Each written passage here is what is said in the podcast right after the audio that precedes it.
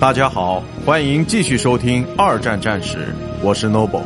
今天我和大家分享的是坦克之苏联的高级坦克。最令人印象深刻的盟军坦克，便是苏联红军的那些威武战车。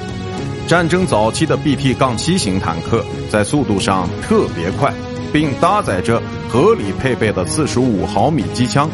但是，苏联坦克的下一代产品在当时那个年代，要比任何其他型号都有着最为精良的功能表现。首先出炉的是重型坦克 KV-1 型坦克，其首度投入战斗是在1940年的苏芬战争。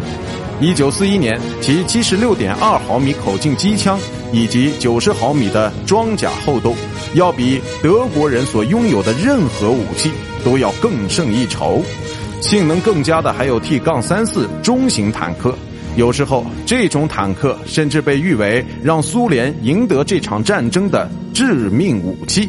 对德国人而言，所幸的是，他们在1941年终于设计出能与苏联坦克相抗衡，但为数不多的两款坦克。